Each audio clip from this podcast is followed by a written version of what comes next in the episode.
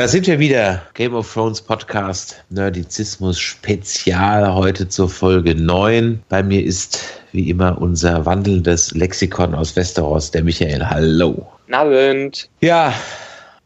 Geil, oder? Wenn es ein Tolkien-Roman gewesen wäre, hätte ich ja gesagt, die Adler kommen. Ah.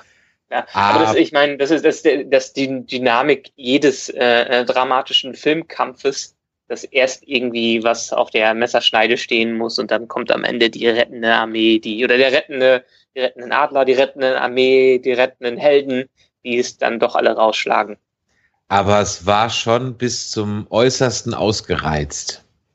Es war definitiv ausgereizt. Und jetzt ist das Spannende wird natürlich sein, äh, rauszufinden, ob das dann am Ende genau Sansas und ähm, Littlefinger, zumindest Littlefingers Plan war, äh, um möglichst viel Macht dann am Ende zu haben. Aber oder vielleicht war es auch einfach nur äh, filmisch, dramaturgisch so gewollt. Ja, das müssen wir gucken. Aber gehen wir mal kurz der Reihe nach vor. Im Grunde genommen gab es in der Folge ja nur zwei Orte, die wir gesehen haben. Ja, das, auch eine äh, überraschende Sache vor allen Dingen, weil ja. ähm, eigentlich durch die Previews und alles, was man bisher gehört hat, hat man ja vollkommen damit gerechnet, so wie die es in den letzten äh, neuner Episoden gemacht haben, dass die an einem Standort bleiben. Also dass sie an einem Standort sind und da auch bleiben.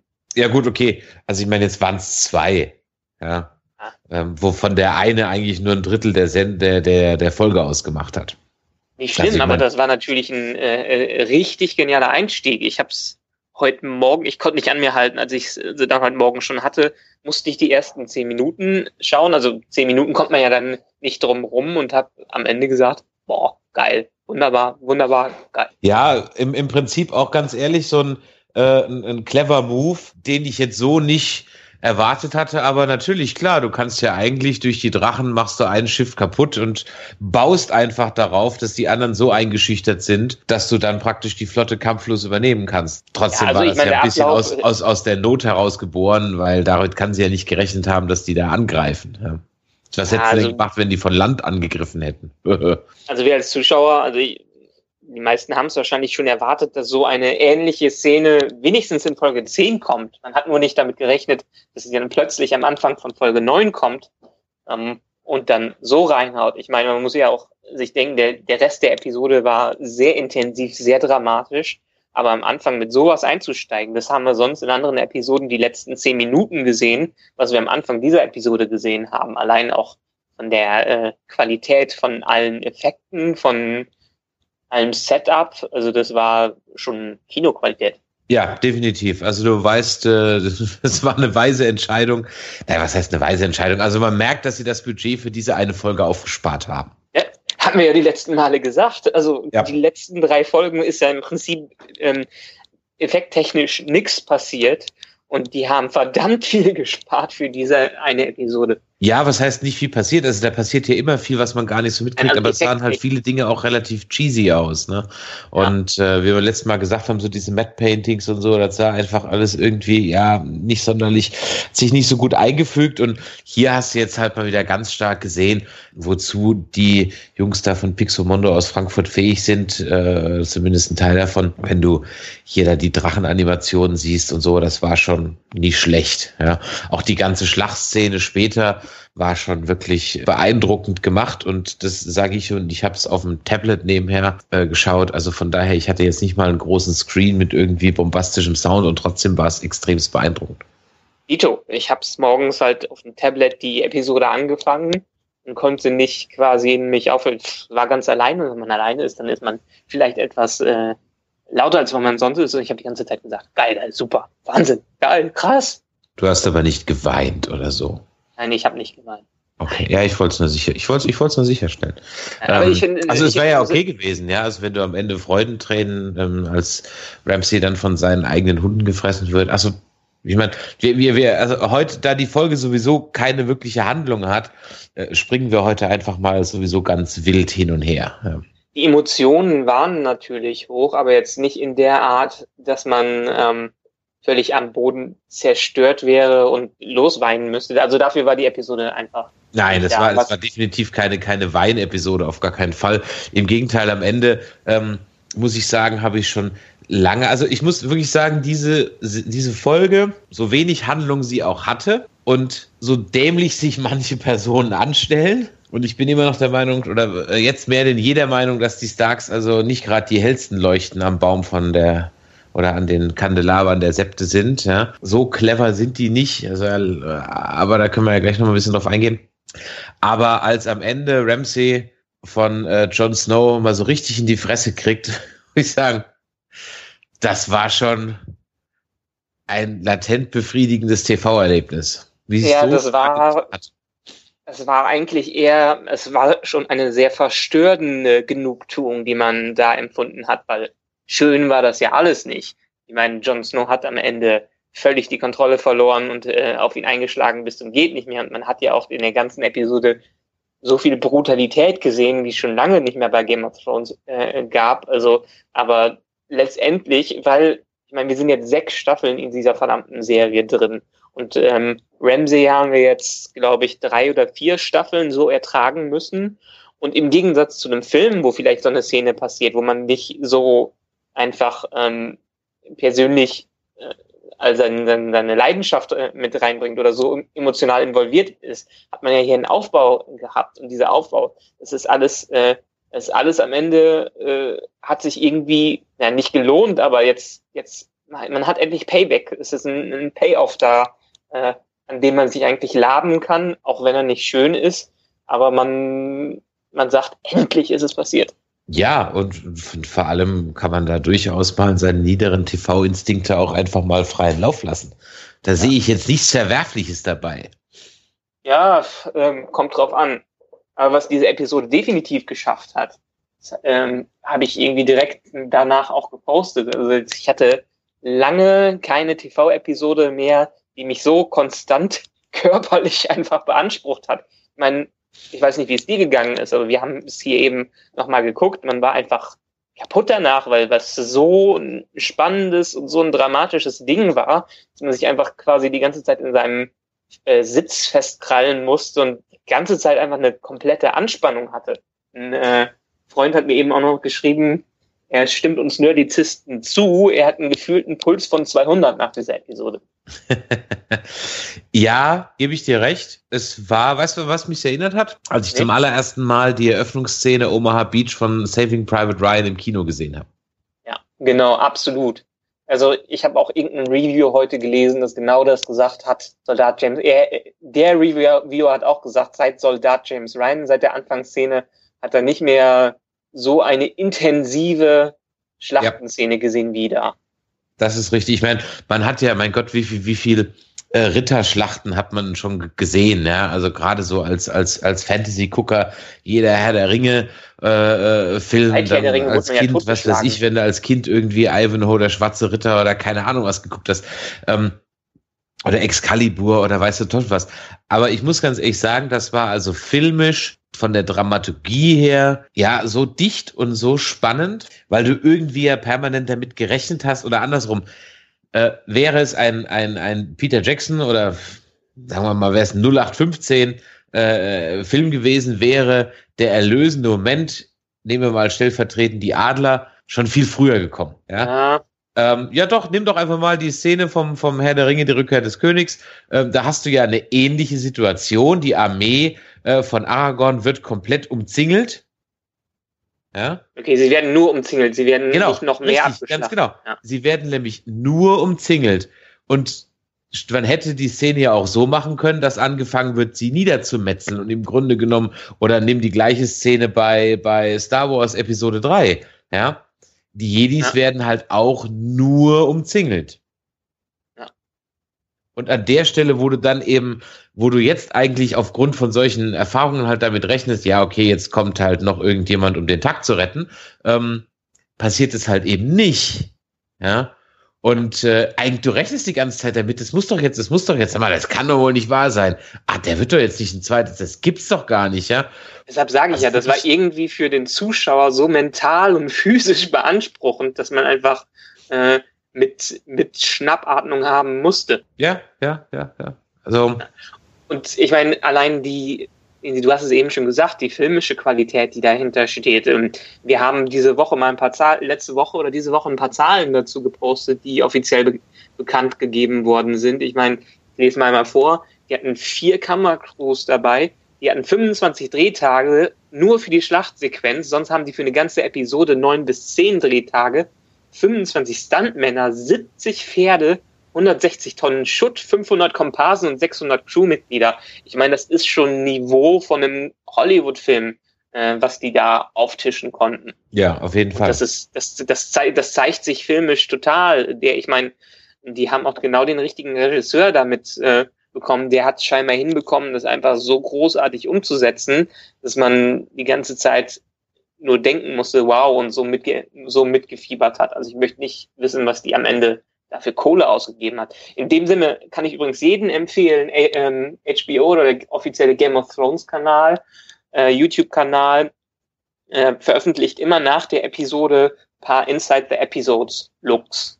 Und die haben jetzt auch zu dieser einen 10 Minuten Making-of zu der Episode gezeigt, was absolut sehenswert ist und zeigt, was einfach für epische Ausmaße hinter dem Dreh dieser äh, Folge einfach stehen.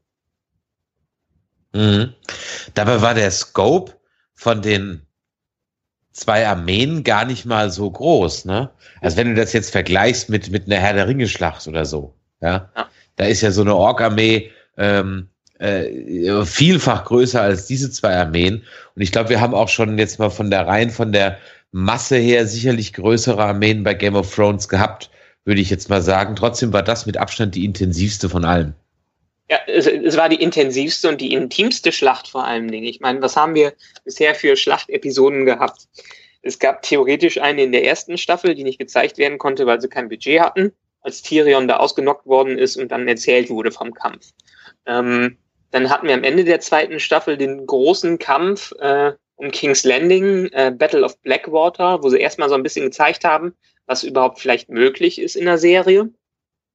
Dann hatten wir den riesigen Kampf äh, bei der Mauer, wo äh, auch wieder Fantasy-Elemente vor allen Dingen mit äh, reingespielt haben. Und letztes Jahr Hard Home, diese große Schlacht äh, hinter der Mauer, wo die Toten alle auferstanden sind, die zwar furchteinflößend war, aber alles, was wir bisher hatten, waren sehr unterschiedliche Schlachten mit sehr unterschiedlichen Elementen und eigentlich auch die, äh, die Stakes, die dahinter waren, alle die, äh, äh die was daraus kommen kann, äh, auch die Konsequenzen, die daraus entstehen können, waren bei allen anderen Schlachten definitiv größer. Das war eine kleine Schlacht zwischen zwei nicht mal so großen Armeen im Norden, der eigentlich mittlerweile kaum noch eine Rolle spielt. Und ähm, was kam da am Ende raus? Okay, sehr befriedigendes Ende für den Zuschauer und für die Starks selber. Die haben Winterfell wieder und äh, Ramsey hat endlich bekommen, was er verdient hat. Aber ansonsten im, im großen ganzen Bild macht diese Schlacht eigentlich nicht viel aus. Aber wir haben bisher die intensivste Schlacht im Game of Thrones in der gesamten TV-Serie trotzdem dadurch gesehen. Ja, ich würde fast sagen, dass trotzdem am meisten auf dem Spiel stand, weil ich sag mal so, wenn du davon ausgehst, dass das Starkhaus doch irgendwo so der Hero der Show ist, ja, dann war das natürlich äh, äh, friss oder stirb, also Sieg oder Niederlage. Also wenn sie da verloren hätten, wäre das Haus ja de facto nicht mehr existent gewesen. Ja, Definitiv. Außer Bran jetzt noch. Ja, ähm, was mit dem ist, ich glaube, den sehen wir vielleicht gar nicht mehr, die, die Staffel. Oder in der nächsten doch. Folge noch am Ende. Doch, ähm, ich habe die Vorschau nicht gesehen, können wir gleich drüber reden. Und äh, äh, dann wäre das Haus Stark ja de facto weg. Punkt.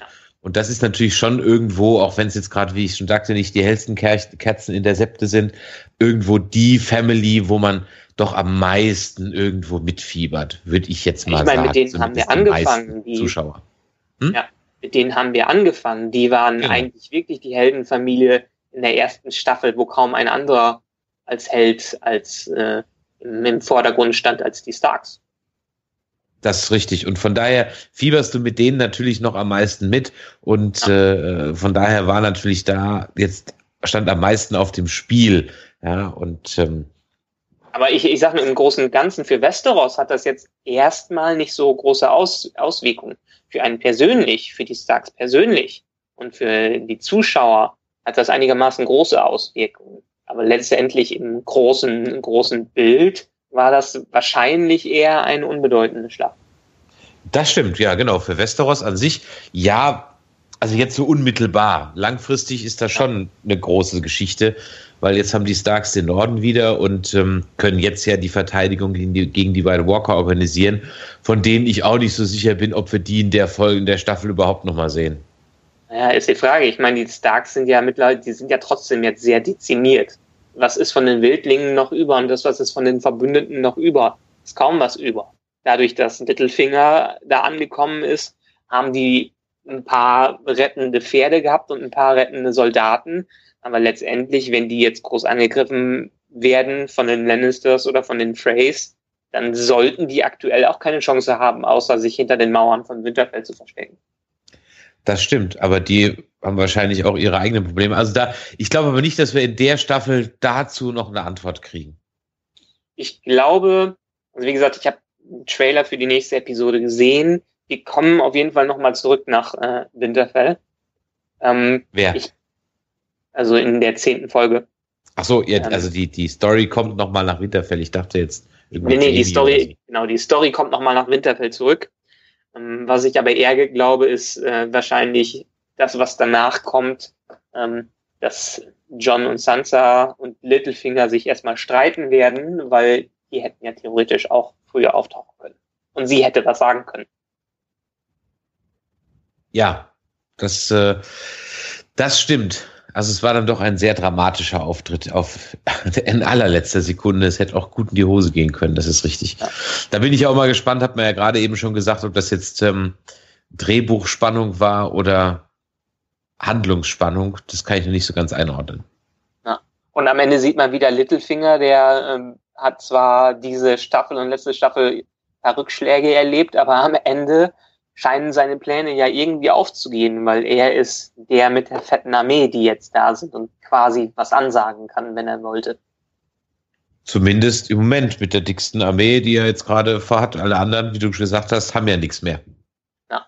Und er hätte ja zwei äh, große Regionen in Westeros hinter sich. Einmal The Vale, äh, wo der kranke Junge noch da ist und dann ähm, den ganzen Norden theoretisch jetzt. Also der hat sich schon im Laufe der Staffeln ganz schön viel vom einfachen Master of Coin ähm, weiterentwickelt.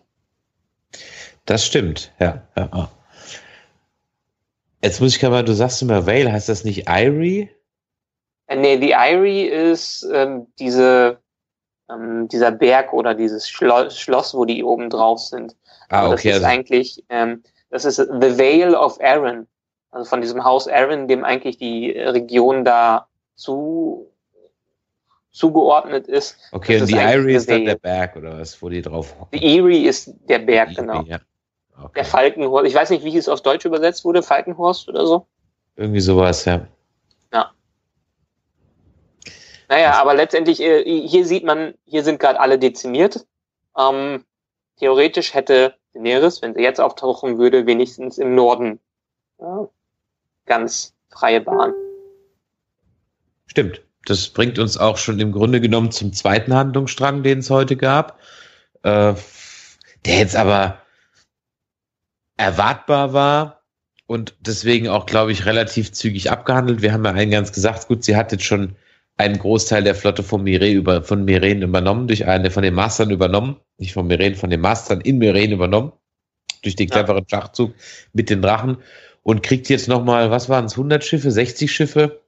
Ja, 100 Schiffe sollen es gewesen sein. 100 Schiffe von den äh, Greyjoys dazu und schließt dann im Grunde genommen einen äh, Pakt mit Madame Greyjoy nach dem Motto, du, ich mach dich König, äh, Königin der Islands äh, und du machst mich Königin von Westeros und dann passt das schon. Ja. Also, und ähm, aber, lustig, aber sie soll die Lebensweise der äh, Greyjoys dann doch ähm, ad acta legen. Ja, Keine glaub, Plünderung und Vergewaltigung mehr. Ne, ich glaube, wenn Game of Thrones noch irgendwie zehn Staffeln Zeit hätte, dann würden die wahrscheinlich noch zeigen, was daraus entsteht, weil ich glaube auch nicht, dass das so einfach ist. Und die haben wir auch wieder in, den, in dieser Staffel haben alle Charaktere mal gelernt, irgendwie mit einem Schnellzug zu fahren oder einmal zu fliegen. Weil so schnell wie die innerhalb von zwei Episoden plötzlich in Essos waren, wo wir noch nicht mehr gesehen haben, wie die da angekommen haben. Also let letzte Folge hatten wir plötzlich die Masters, die in Marine angekommen sind, wo keiner die Schiffe überhaupt hat ankommen sehen. Und jetzt sind da 100 Schiffe von den Ironborn äh, angekommen, die auch scheinbar plötzlich einfach mal aufgetaucht sind. Also irgendwer passt da nicht ganz wirklich auf seine Flanken auf. Ja, das stimmt. Und äh, dann ist mir aufgefallen, dass das den Dothraki jetzt Apachen geworden sind und keine Klingonen mehr. Ja, ich meine, wir haben ja nie wirklich groß Kämpfe mit dem, sehen. Mit, mit dem Kriegsschrei, das hat was von so einem alten Western gehabt, ja. Äh, ich meine, was haben wir von den Dothraki gesehen? Wir haben bisher noch nicht wirklich große Kampfszenen von denen gesehen. Nur wie die immer mit sich selber ein bisschen rumgebalgt haben. Ja, richtig. Also als bisher Armee, als kämpfende Armee haben wir sie bisher noch, noch nicht gesehen. Noch keine Taten folgen gelassen. Nee. Na gut, und ich meine, das, das war jetzt vielleicht der Teil der Episode, der nicht so 100% überzeugt hat. Man hat halt gesehen, wie vor Marine die Sons of the Harpy ein paar Leute abgeschlachtet haben, wo wir auch nicht wissen, wer das war, die abgeschlachtet worden sind.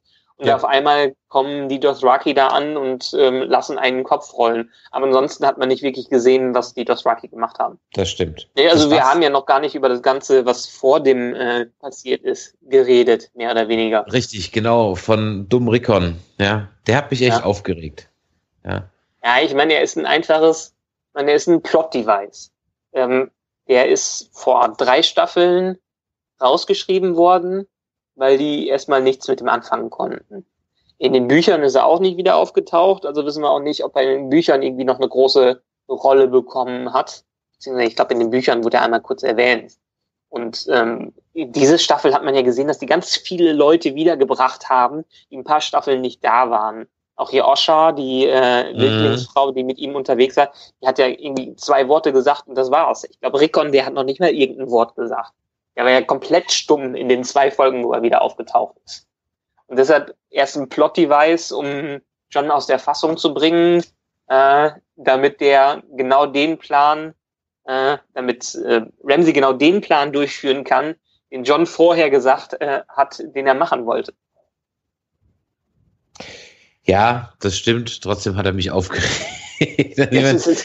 Kein normaler Mensch würde geradeaus über das Feld laufen, wenn er mit einem Bogen auf dich geschossen wird. Ja, vor allem, weil es so ultra einfach wäre, diesen Pfeilen auszuweichen, indem du einfach immer zickzack läufst. Ja, ähm, ja, das war, also Aber da habe ich mir gedacht, so, ja, das äh, war jetzt ein bisschen doof. Da hätte ich es es beeindruckender gefunden. Da hätte ich es beeindruckender gefunden, wenn äh, der schon tot gehäutet und verbrennt an einem von diesen Andreaskreuzen gehangen hätte. Ja, aber ich meine, der ist als kleiner Junge aus Winterfell geflohen, musste die ganze Zeit nur unter dem Schutz von anderen leben. Nee, komm, das ist sloppy writing, das ist schlechtes äh, Drehbuch, das ist einfach doof. Da brauchst nee. du jetzt nichts nichts also ich, schön reden. nur rein. Irgendwas offscreen oder was vielleicht hätte sein können, das war einfach nur dumm. Punkt. Ah, aber ich, aber ich meine, solche Sachen sehen wir ja immer wieder im Film und Fernsehen. Ähm, das ist einfach nur für die Dramaturgie da. Ja, was war so? Ich meine, dramatisch. Dramatisch war es ja. Ich meine, Ramsey hat ja dreimal geschossen, wo man jedes Mal gesehen hat, wie er angelegt hat wo auch einfach mal weggeguckt hat, als er ange angelegt hat. Und der Fall, den der am Ende Rickon trifft, sieht man ja noch nicht mal, dass Ramsey den angelegt hat. Also dramatisch, dramaturgisch war das schon clever aufgebaut, auch wenn man sich hätte denken können, Junge, schlag doch mal ein paar Flanken da. Ja, und dann, dann, dann, dann galoppiert dann der, der, der John dann dem entgegen und also riskiert alles, ja, wo ich echt sagen muss, so, nee, das würde, ähm, das, das machst du an der Stelle nicht. Also das fand ich äh, komplett, ja, unpassend. Da muss ich dir aber widersprechen. Ich meine, John kann ich vollkommen verstehen. Ähm, klar, er hat vorher gesagt, dass er das nicht machen darf und er hat gesagt, er will genau auf diese Art und Weise Ramsey eigentlich in die Falle locken, was dann nicht funktioniert hat. Und ich meine, John hat man auch in den letzten Staffeln immer wieder gesehen, der handelt nicht unbedingt logisch, sondern einfach so, wie er es für richtig hält. Und entsprechend hat er da auch äh, gehandelt, weil Ramsey ihn am Ende einfach mal ausgetrickst hat. Und das hat man ja meiner Meinung nach in, im Gesicht des Schauspielers auch gesehen, dass er realisiert hat, okay, ich bin jetzt wütend, ich stürme jetzt darauf zu, ich weiß genau, was auf mich zukommt, aber ich werde es einfach machen. Ja, und da muss ich ganz ehrlich sagen, dass, da frage ich mich so, haben die keine Lernkurve? Also äh, lernen die Charakter in dieser Serie wirklich überhaupt irgendwas? Ja. Und da frage ich mich bei manchen, das frage ich mir ernsthaft. Und, und Jon Snow ist genauso einer, der lernt einfach nichts dazu. Ja. Mhm. Er kriegt von seiner Schwester die Nacht davor noch die genaue Anleitung, ja, ja. Ähm, was und wie und, äh, und weshalb. Und er fällt trotzdem drauf rein oder gibt sich dem hin. Das, da muss ich ganz ehrlich sagen, so, nee, wenn du eine Armee von 3000 Mann hinter dir hast, dann machst du nicht so eine Ego-Nummer. Also, das finde ich völlig ey, unglaubwürdig. Aber das ist ja wieder das Dilemma mit den Starks. Die wollen ihre verdammte Ehre verteidigen und sind so starkköpfig, dass genau das immer äh, das Ende von allen Starks gewesen ist. Dass die genau in den Ruin getrieben hat. Ich meine, man, das hat, man hat das ja auch bei Aria gesehen. Die war so sturköpfig und hat ihren Prinzipien gefolgt, dass äh, sie einfach nur am Ende dumm gehandelt hat. Ähm, aber nach ihrem Kopf. Ja, aber das so hieß ja dann, das hieß ja dann, dass im Grunde genommen jedes Haus, ich meine, jedes Haus hatte, ist absolut nicht lernfähig, ja. Jedes Haus folgt praktisch sklavisch seinem Motto. Und die einzigen mhm. beiden, die anscheinend irgendwas lernen, oder sagen wir mal drei Personen, die, vier Personen, die irgendwas lernen, mit zwei sind heute dazugekommen, sind eigentlich Littlefinger und Tyrion. Zumindest mhm. Littlefinger lernt einfach und passt sich an, um zu überleben. Tyrion der lernt und will es auch ein bisschen besser machen, dadurch, dass er eben halt diese, diese Behinderung hat und halt eben ein, ein, ein, ein Zwerg ist, äh, weiß er halt, was Diskriminierung ist und deswegen hat er halt eine andere Sichtweise. Aber die einzigen beiden Personen, die doch tatsächlich irgendwas gelernt haben, ist eigentlich doch Daenerys und ähm, Asher. Oder wie heißt sie im Englischen nochmal? Ähm, äh, Yara. Ja, genau. Das sind doch, und, und der kaufe ich es noch nicht so hundertprozentig ab. Also ist doch die Nee, dafür haben wir sie einfach zu wenig gesehen. Genau. Also ist doch die einzige Person, die jetzt wirklich, wo ich jetzt sage, die hat was draus gelernt, das sagt sie ja heute auch, äh, als sie mit äh, Yara da spricht. Alle anderen sind doch komplett haben über die ja, ganze Staffel nö, nö, irgendwas dazu gelernt ver, verharren in dem, was das ist so wie, wie die Klingonen bei Star Trek, um die jetzt, oder Romulaner bei Star Trek oder so. Romulaner sind halt immer so, wie sie sind und die, die werden auch nie anders sein. Ja, da gibt's halt nee, immer so eine rühmliche Ausnahme, aber für 90, 99 Prozent aller Romulaner gelten immer die gleichen Attribute oder Ferengi, da ist es noch extremer. Ja. Aber komm, wir haben jetzt schon wirklich einige äh, Personen drin, die echt zugelernt haben. Ich meine, guck dir alleine Sansa an was die nee, für ein nerviges kleines Kind in der ersten Staffel war, wo die alles durchgegangen ist und wo sie jetzt einfach nur äh, kalt und hart geworden ist und wirklich dazugelernt hat, außer sich äh, von ihren naiven Gefühlen leiten zu lassen. Ja, und ich finde ehrlich gesagt nicht, dass die so viel dazugelernt hat. Weißt du, ich, ich dachte, sie hat dazugelernt, als sie da mit ihrem schwarzen äh, Gothic-Kostüm da um die Ecke kommt. Ja, ja. so okay, alles klar dann fällt sie komplett wieder in alte Verhaltensmuster zurück und hat dann jetzt aber auch jetzt nicht die Möglichkeit oder nicht die Überzeugungskraft oder nicht die Intelligenz oder, oder was auch immer, ähm, John in dem Abend davor zu überzeugen. Oder sie könnte einfach sagen, hey, wart noch eine halbe Stunde, äh, ich komme dann schon mit den äh, Jungs von der Irie, ja. Ähm, ja, okay, das theoretisch, das, das könnte man ihr vorwerfen. Allerdings ist das auch nachvollziehbar in der Rolle einfach die ähm, alle Frauen in Westeros in irgendeiner Art und Weise einnehmen. Ich meine, man hat ja dann gesehen in den letzten Folgen, sie hat eigentlich die Erfahrung mit Ramsey gehabt, aber kein Schwein hat auf sie gehört. Wieso soll sie dann irgendwas nochmal preisgeben, wenn eh keiner auf sie hört? Naja, weil es halt dann am Ende des Tages halt doch ihre Family ist. Also, wenn sie das denn ja, jetzt nicht gegenüber Dritten preisgibt, okay, das, das, das kann ja. Also, ich, ich finde, ich, ich werfe das der Serie jetzt nicht vor. Ich stelle nur fest, also es ist jetzt keine übermäßige Kritik, ich, weil ich, ich werfe der Serie auch nicht vor, aber sie hat doch, aber ich finde halt John, lernt, mit John hat sie doch kaum was zu tun gehabt früher äh, immer. Ich meine, sie sie hat ihn äh, nicht gemocht, weil er immer der Bastard äh, war und hat immer auf ihn herabgeblickt. Und wieso soll sie ihn dann plötzlich, okay, ist der Einzige, der von der Familie noch über ist, aber sie hat ihn dann auch jetzt jahrelang nicht gesehen. Wieso sollte sie ihm dann komplett vertrauen? Ja, nee, komm. nee, nee, nee, nee. Das ist für mich nicht schlüssig.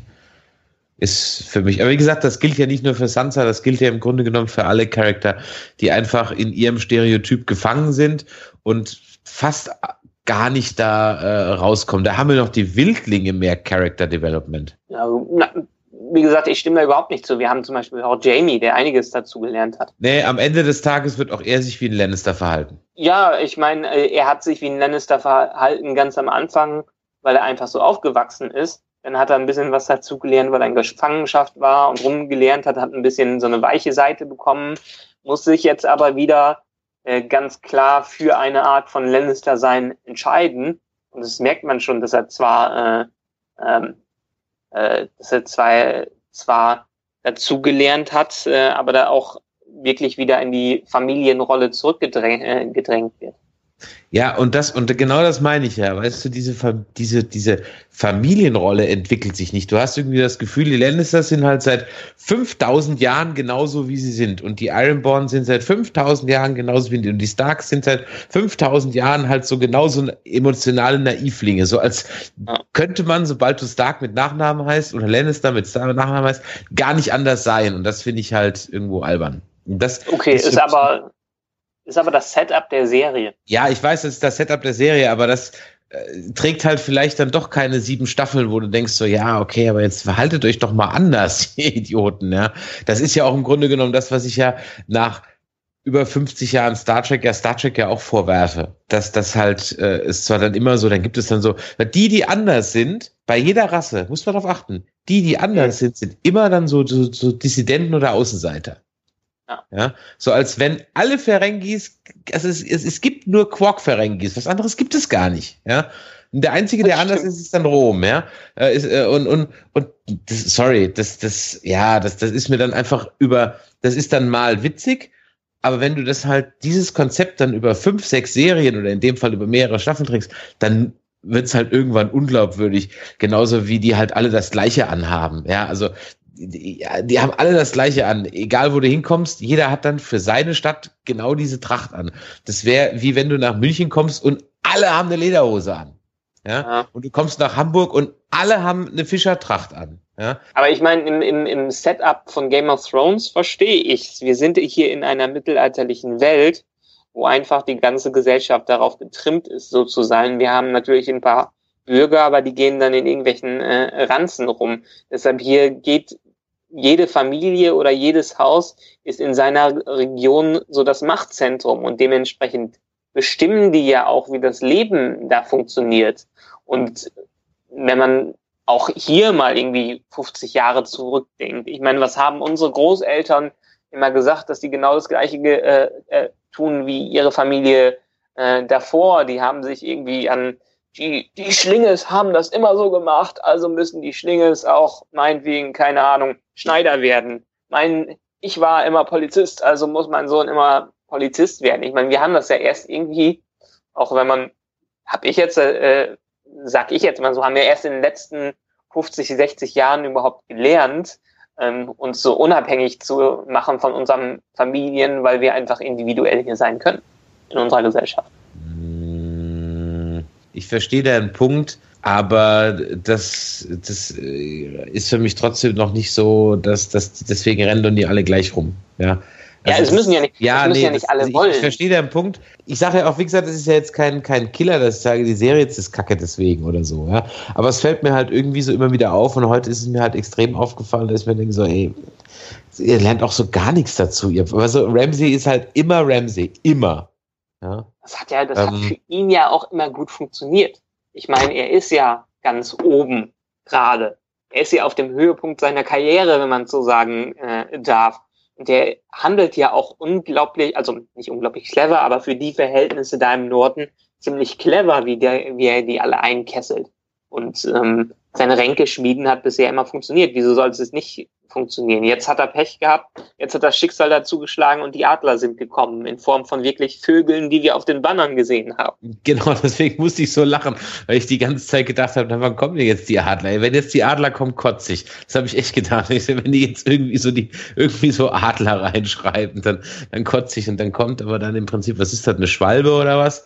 Ähm, immerhin ja, ein Vogel um die Ecke. Ist das nicht irgendwie auch so ein, wieder so ein Sporttölpel oder sowas? Äh, keine Ahnung. Keine Ahnung. Nicht, wie das Wappentier da ist. Wer es weiß, schreibt es in die Kommentare. Genau. Aber was ja, heißt das was denn haben wir denn noch? Der letzte? Riese ist tot.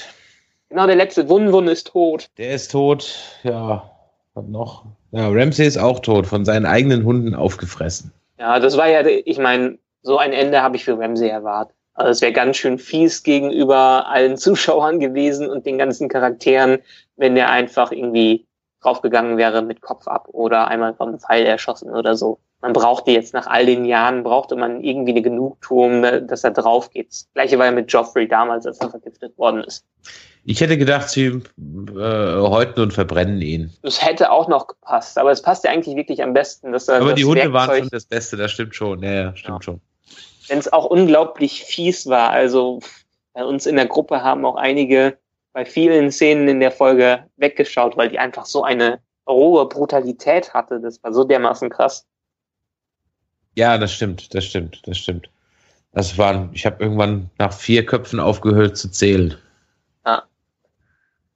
Ähm, doch, wir haben einen noch. Ich meine, wahrscheinlich war das Budget einfach nicht mehr da, dafür da, aber da muss man sich wirklich fragen, wo war Ghost die ganze Zeit, der äh, Direwolf von John? Also mir ist erst aufgefallen, als, du es gesagt hast, aber ganz ehrlich, der fehlt schon ewig. Also der fehlt bestimmt schon drei Folgen. Hm, wann hat man ihn das letzte Mal gesehen? Ich Hat glaube, ihn man hat ihn das gesehen, letzte Mal gesehen, als John zum Leben erwacht, in irgendwo in der Ecke liegen. Das stimmt, das ist auch das letzte Mal, wo ich mich dran erinnern kann. Und dann ist das Budget für die Wölfe auf, äh, aufgebraucht worden. Deshalb haben sie auch Rickons Wolf direkt getötet. Ja. Also Na, ich- seitdem war ich- er nicht mehr dabei. Ich meine, das ist irgendwie, das ist eigentlich das einzige Ele- Element, was mich so. Alle anderen Element, ähm, Elemente kann ich verkraften, aber ich meine, der ist ja eigentlich ein ziemlich krasser Kriegerwolf, den man einsetzen kann und der noch viele, vieles hätte im wortwörtlichen Sinne reißen können. Mhm. Ach, vielleicht sollte man noch ein kleines Detail, ähm, das musste ich ehrlich gesagt auch nachlesen. Ähm, aber äh, das kann man ja nochmal erwähnen, als nämlich äh, Sir Davos da vor der Schlacht einmal ähm, über äh, oder einmal ums Lager geht, da findet er den Scheiterhaufen von, wie hieß die Tochter von Stannis? ja, wie hieß die nochmal? Shireen hieß die oder oder Shireen, genau. Ja. ja, genau. Das musste ich aber ehrlich gesagt erst nachlesen. Das habe ich nicht mehr so im, im, im Kopf. Also, dass die verbrannt wurde, das Nee. weiß ich natürlich schon noch, aber dass das jetzt da in der Nähe war und er deswegen das jetzt an diesem Spielzeughirschen da erkennt, das war mir jetzt nicht mehr so Aber das, das weiß man ja, die, die wussten ja, dass sie an der gleichen Stelle sind wie äh, Stannis, weil die es in der letzten Folge gesagt haben. Oder in der vorletzten.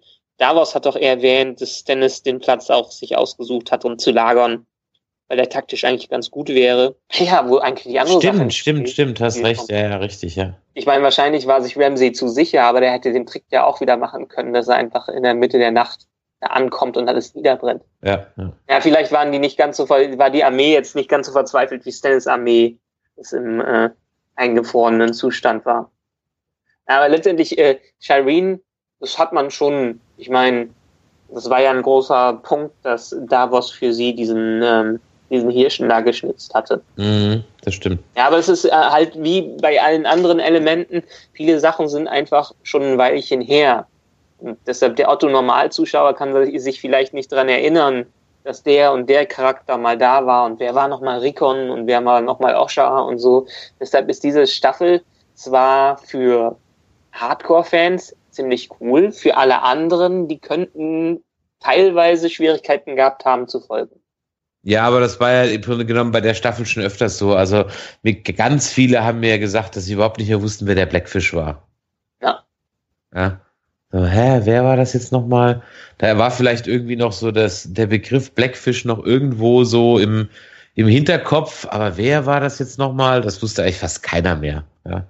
Ähm, das ist eigentlich auch nicht so schlecht, dass diese ganzen sekundären Charaktere mittlerweile alle draufgehen. Ich meine, wir haben, wir haben keine Hauptcharaktere mehr, die draufgehen, sondern das ganze, die, das ganze andere Feld wird ausgedünnt aktuell. Ja. Tja, haben wir denn noch irgendwas? Ach, es gab noch mal eine schöne lange Plansequenz, so ähnlich wie bei Hard Home, ähm, als John so über das Schlachtfeld irrt. Das war auch ohne Schnitt oder zumindest ohne merklichen Schnitt, falls es dir aufgefallen mhm. ist. Ja. Das war so ein bisschen wie, wie die Plansequenz bei Hard Home. Das war ich ja auch so mal ganz, äh, ganz, ganz coole Sache. Da, wie gesagt, das Making-of äh, sich anschauen, weil vieles, was man in dieser Szene sieht, ist wirklich auch real gefilmt worden. Und es ist einfach nur krass. Ich meine, allein durch die Kameraeinstellungen denk, äh, denkt man, da ist wirklich alles so hart und nah dran, wie es jetzt gezeigt wurde. Auch die Szene, wo die ganzen Pferde, äh, die ganzen Reiter auf John zu reiten, äh, könnte man ja auch denken, haben die vom Greenscreen gemacht. Nee, da sind wirklich 40 Pferde in Mods-Tempo auf den zugerannt, auf den Schauspieler. Okay, dann sollten wir das mal verlinken. Was? Ja, genau. Verlinken wir einfach mal. Genau. Haben wir sonst noch irgendwas zum Verlinken heute? Hm, wüsste ich gerade nicht. Trailer vielleicht zu der nächsten Episode? Ja. Ach genau, diese Episode hat nochmal wieder ein bisschen die Theorien für die nächste Episode bestätigt. Ja, lass uns da noch kurz drüber sprechen. Ich habe den Trailer noch nicht gesehen. Was sieht man denn? Ja, erstmal viel, viel wichtiger. In der äh, in Marine redet nämlich Tyrion über den ähm, Mad King, den Vater von Daenerys und wenn, von Viserys und Rhaegar und von den ganzen Targaryens, der ja ähm, den Jamie ja umgebracht hat und von dem dieses ganze Wildfire ja auch kam, beziehungsweise der mit dem Wildfire rumgespielt hat. Und in dieser Episode erwähnt Tyrion ja nochmal, dass er von Jamie das gehört hat, dass der Mad King unter der Red Keep, unter diesem äh, roten, äh, unter der Kapelle, wohl riesige Mengen von Wildfire gelagert hat. Mhm, stimmt. Und in, in den letzten Episoden hat man ja ähm, auch Cersei gehört, wie sie wohl irgendwas gefunden hat oder irgendwie ihr Meister hat ja irgendwas gefunden. Das bestätigt eigentlich noch mehr, dass wir wahrscheinlich in der nächsten Episode sehen werden, wie King's Landing einfach nur niedergebrannt wird. Welchem Zweck soll das dienen? Ja, Cersei, damit sie die Macht, damit sie sich rächen kann. Weil Cersei hat ja im Prinzip gerade nichts äh, mehr, ihr wird ja wieder alles äh, weggenommen. Mhm. Und äh, dadurch, dass sie jetzt wieder sich ein bisschen Macht holen will, was kann sie gegen so eine Armee von dieser Religion machen? Sie kann eigentlich nichts machen außer sein unkontrolliertes, äh, außer dieses, diese unglaublich gefährliche Waffe namens Wildfire einzusetzen. Mhm. Und das wird, habe ich ja letzt, schon letzte Mal gesagt, meiner Meinung nach nach hinten losgehen, äh, so dass wir wahrscheinlich vielleicht sogar als riesen Cliffhanger King's Landing am Ende komplett niederbrennen sehen. Ja, vielleicht. Glaube ich jetzt nicht so dran irgendwie, aber ja. Die nächste, die nächste Folge weiß man schon, erstens heißt sie Winds of Winter und zweitens ist sie verdammte 69 Minuten lang. In dem Trailer zur nächsten äh, Episode sieht man wenig, was, ich mal, wenig, was an Action äh, losgeht. Was sieht man in dem Trailer? Da sieht man ganz kurz, wie ähm, hier dem Bruder von Marjorie äh, der Prozess gemacht wird, Loras der Prozess gemacht wird. Mhm. Und man sieht ein paar Schnitte von anderen. Man sieht ganz kurz, wie äh, Sansa und John sich äh, mit, miteinander sprechen, dass sie sich wieder vertrauen sollten, äh, weil sie die ja die letzten Starks sind oder so. Achso, man sieht auf jeden, jeden Fall sieht man auch Bran wieder in der letzten äh, Folge. Ja gut, da hatte ich jetzt ein bisschen mit gerechnet, weil die Story, das wäre jetzt dann so mittendrin abgebrochen. Also es wird für jeder, jeder wird sich wahrscheinlich am Ende wieder auf irgendeine Art von Reise begeben oder einen Plan haben, äh, den er dann verfolgen wird. Ja. Okay, man sieht, äh, man sieht, wie Loras der Prozess gemacht wird, man äh, sieht Sansa und John sprechen, man sieht, ach, die Freys sieht man wieder, man sieht äh, Jamie bei Walter Frey äh, zusammen mit denen, dass sie irgendwie feiern und sagen, ähm, the Lannisters and the Freys send their regards. Äh, ach so, und Davos konfrontiert Melisandre wegen äh, der Sache, die er gefunden hat.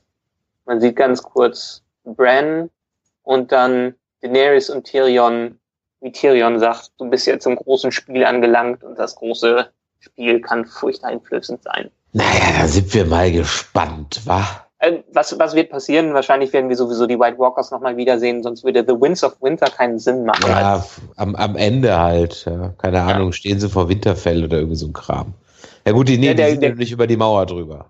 Genau, das der Cliffhanger könnte sein, dass, dass äh, sie vor der Mauer stehen. Versehen, genau, dass sie vor der Mauer stehen, dass Bren dafür sorgt, dass sie durch die Mauer durchkommen. Genau, das könnte, könnte eine Möglichkeit sein. Gut. Aber im Prinzip die großen Ereignisse haben wir mehr oder weniger in dieser Staffel schon fast hinter uns. Schauen wir mal, was für große Ereignisse in der nächsten Folge noch kommen. Nächste Woche in einer Extralänge. Mhm. Ja, dann schauen wir mal. So, dann hätten wir das Thema auch bald durch, äh, beziehungsweise noch eine Folge, dann haben wir das auch durch. Äh, bist schon im äh, Comic-Con-Fieber? Schon alles gepackt? Ja, ganz ruhig, wird man ganz ruhig alles anpacken. Noch ein paar äh, Fragen fürs Nerd-Quiz ausdenken. Oh, ich habe ein paar tolle. ich habe wieder sensationelle Fragen. Die auch der Otto Normal-Nerd lösen kann? Ja, natürlich nicht. Also ich bitte dich, wir werden das Niveau schon ein bisschen höher schrauben. Also wir haben auch einfache Fragen dabei, aber es wird auch wieder die Spreu vom Weizen soll natürlich auch getrennt werden. Ja, ja schauen wir mal, ob wir nicht die selbsternannten Nerds ein bisschen ins Strudeln bringen können. So, so sieht's aus. Gut, ähm, in diesem Sinne würde ich sagen, dann hören wir uns ja nächste Woche, Montag, Dienstag, Mittwoch wieder mit der letzten Folge Game of Thrones. Im Anschluss oder kurz vorher müssen wir mal schauen, wird es dann auch die Folge zur Comic-Con geben, wer in Stuttgart ist. Und da nochmal der Hinweis, am 25. den Samstag um 11 Uhr in der Cosplay Area auf der Cosplay Bühne. Ich habe übrigens heute nochmal nachgefragt, das ist wirklich eine Bühne, nicht irgendwie nur so drei Bretter übereinander, sondern wir haben da also wirklich eine richtige Bühne. Werden wir zusammen mit dem André von Nerf Smith, den findet ihr auch in diversen Links und bei Facebook, Nerf modden. Der Michael wird dann wahrscheinlich wieder Stars auf den Zahn fühlen, interviewen und Killepitch verteilen. Wie gesagt, Nathan Fillion, ich freue mich drauf. Die Anja wird wahrscheinlich wieder ganz viele Cosplayer interviewen und äh, ich stelle wieder doofe Fragen. Dann hat doch jeder was zu tun. Jo. Das finde ich eine gute Sache. Gut, in diesem Sinne dann bis nächste Woche. Ciao. Ciao.